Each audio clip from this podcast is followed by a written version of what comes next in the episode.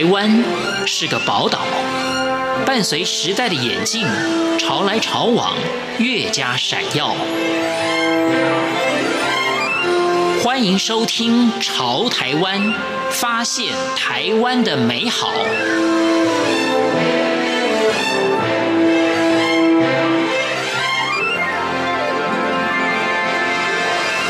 听众朋友您好，欢迎您收听《潮台湾》，我是文心。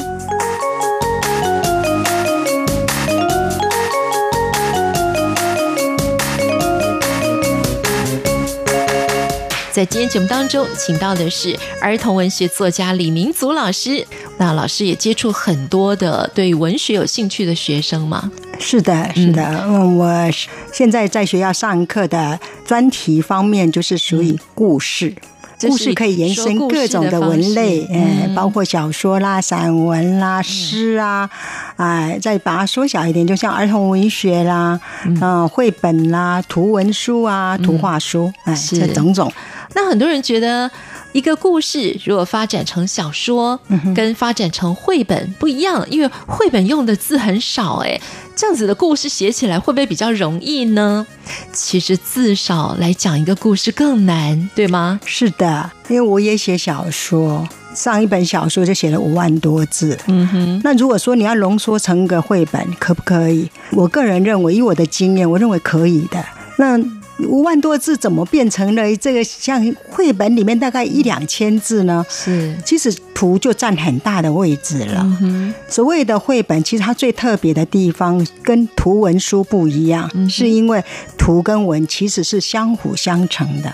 一个写作绘本的文字作家，他必须要懂得这一块。嗯哼，这是我对自己的一个要求，就是说，在我写的期间，光以故事的整个的流流畅度。除了流畅故事要能够让让阅读的人知道说文字上面的故事之外，某些部分它是要付诸于图像来呈现的。嗯，这也是写文字故事的人必须要知道这个部分的。嗯，所以其实在我写的时候，有很多部分是我写完之后，当我发现画家已经能够呈现了，我就会很快的把我写的文字减少。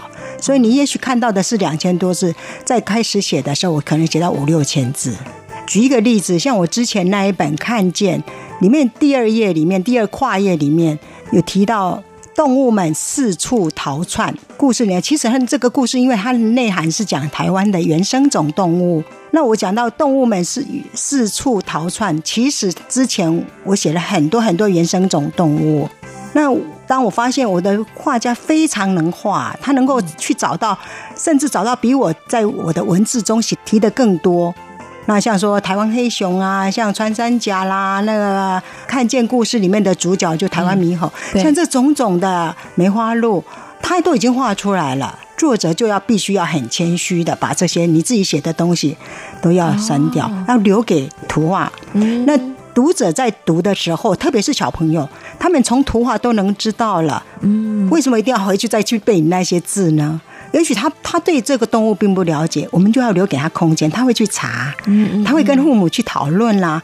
也许大人知道，也许大人不知道。哎，机会来了，亲子共读的机会更 更深入了，他们都会一起去查阅，查阅他们会不会更认识这些？像包括里面石虎啊这种动物。其实我们有有时候在写绘本的人，当然我们的目标读者好像就是小朋友，事实上就是父母跟孩子，就亲子。因为其实父母跟孩子一起阅读的时候，我就曾经接受过很多读者给我的反应，就说：啊，我们因为看了这本书，我也知道说，哦，原来书上面介绍这么这讲的这个故事里面，这个动物或是这个植物或是这个故事，原来是这样来的。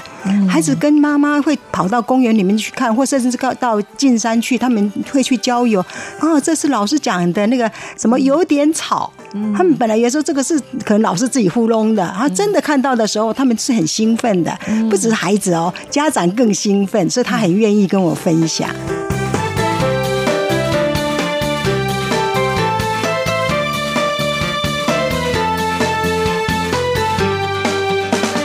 绘本用故事。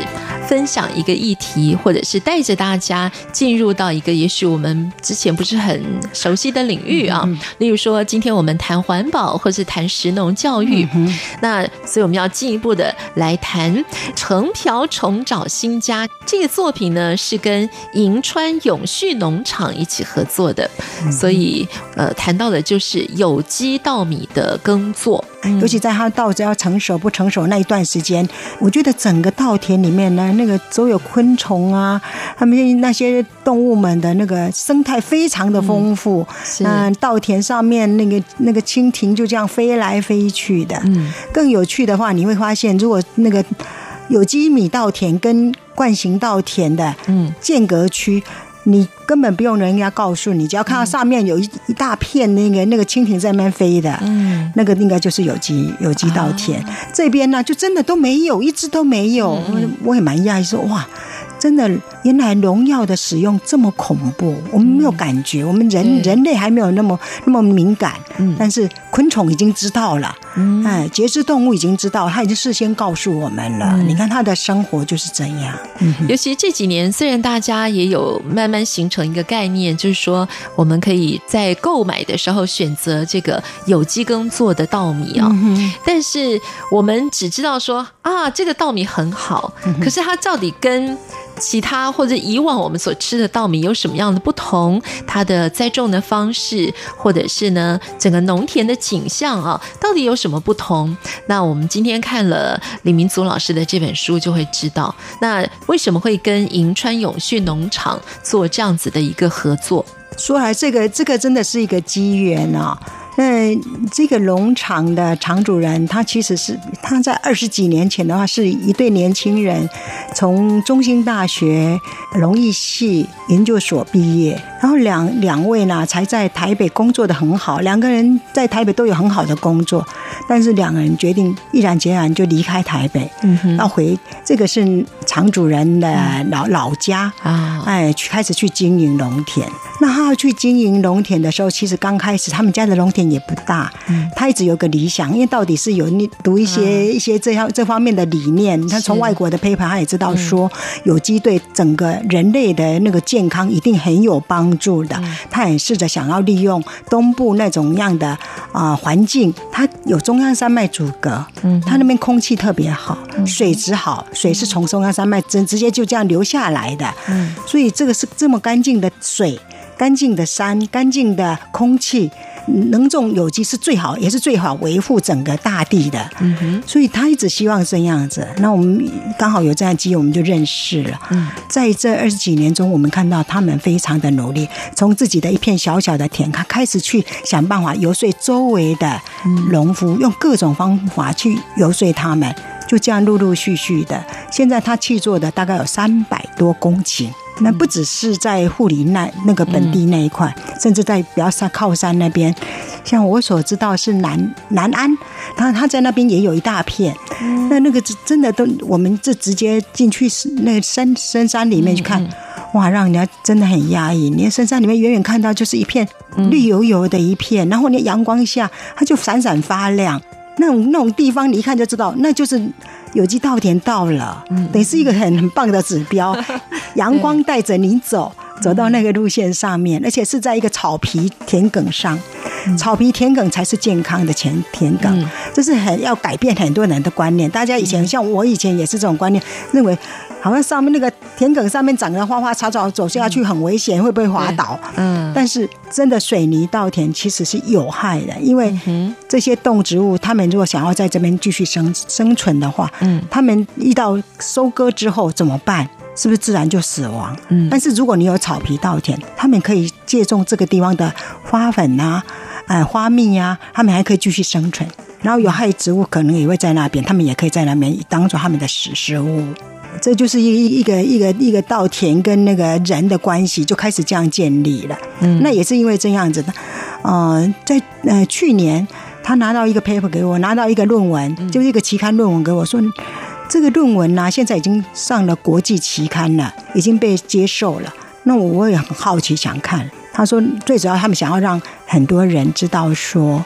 呃，用什么方法，或是说我用什么最快的方式可以去了解说有机稻跟惯行稻有什么不一样？嗯、另外一方面，研究者也很希望知道。所以他们发现说，最明显的，因为它体积比较大的，就是长瓢虫跟长脚蛛。嗯哼，呃，那个长瓢虫是昆虫，嗯、对，那长脚蛛是节肢动物嘛。啊，那这两种只要看到这两种昆虫之后，嗯、他们就可以知道很快的知道说，哦，这一片一定是有机稻田。哦、因为尤其是像长瓢虫，它们很敏感的，嗯、只要一点点农药，它们大概就没有办法生存了。嗯哼，那这种很棒的绿色指标。太重要了。那我觉得这个不只是在论文需要知道，孩子更需要知道，家长更需要知道，特别是都会的人、都会的家庭更需要去知道。嗯，所以我想说，哎，就借着我在平常在书写的一点小小的能力，我就想把它写成故事，为整个台湾做一点小小的事情，很棒。那希望说能够让很多家庭、很多孩子去认识。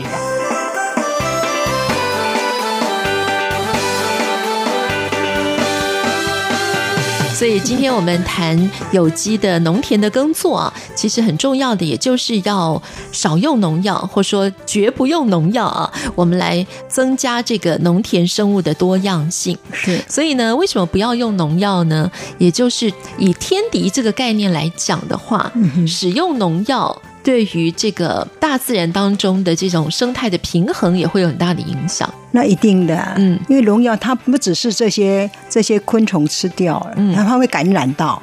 植物上面一一有了农药，我们不晓得这些农夫是是友善农夫，还是有意有有意想要只要只要想要呃收成而已的农夫，他们的心态怎么样，我们不晓得。那如果说他没有按照那个时节嗯来喷洒农药，其实不只是对植物有伤，对整个土地有伤。嗯，而且这土地上面只要有这些某一些农药啊，嗯，特别毒性强的，嗯，它在土壤里面是。要摆很久的，有的要上上百年的呢，所以你就觉得那是很可怕的。所以当我们在说海洋里面有塑胶什么，这些这些毒物直接进去是在土地里面。那现在是种种的是稻子，如果下一次我们也许不种稻，种别的，是不是？也许这个动另外一种一些菜呀，或是是一些什么藤蔓类啊，嗯，它是不是？尤其是那种那种地底下的，长在地底下的，像说牛蒡、牛蒡。啊，还是什么？这些植物是不是吸收的更厉更厉害？对，所以你相对的去想说，这个真的是很可怕的。是，所以其实用药是真的要非常非常谨慎。当然我知道说也有一些。啊，农场他们因为就是在西部这边，有些农场他们真的没有办法，因为他们旁边周周围都会受到影响，没有办法做到说百分之百有，但他们做到友善，这个能让人家很佩服。嗯，像他们就很要自我要求很严格，随时都要知道什么时候我用药，什么时候去侦测，嗯，药性有没有过度，如果过度，我们马上要停止。这个都需要自己自制的能力，农夫自制的能力。所以我我还蛮感动，就说有些农夫现在很多农夫他们愿意自己。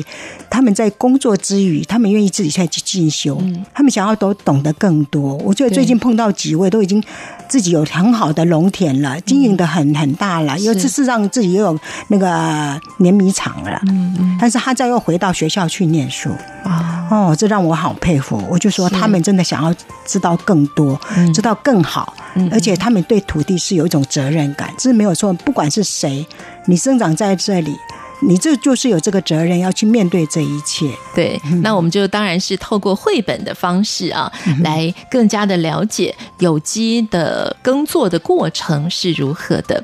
所以我们要铺成这样子的一个故事啊，然后用精简的文字，再配上图画来讲这个故事，而且都要讲到重点，真的不容易耶。这是创作者的功力吧？那我们希望说，孩子很快的从一个故事，一个简单的故事，我们不给他压力，嗯，他就好像跟着那个陈瓢虫一起在找，到底要怎么去找到他的新家？那我们就是整个整个是撩起孩子去想要继续往下看，嗯，这是我们写作者的一个潜藏的一个希望。他们他跟着故事的笔，跟着画家的那个那个画，他只想要往下看。嗯，那在在他阅读的过程中，我们希望这些知识。这些尝试潜移默化到他脑海里面去，嗯，那这孩子是自然而然去了解的。我们不说教，因为说教留给教科书，是，那我们就不会，我们就希望说他在故事里面去懂得更多。我是文心，谢谢听众朋友您的收听，我们下次空中再见。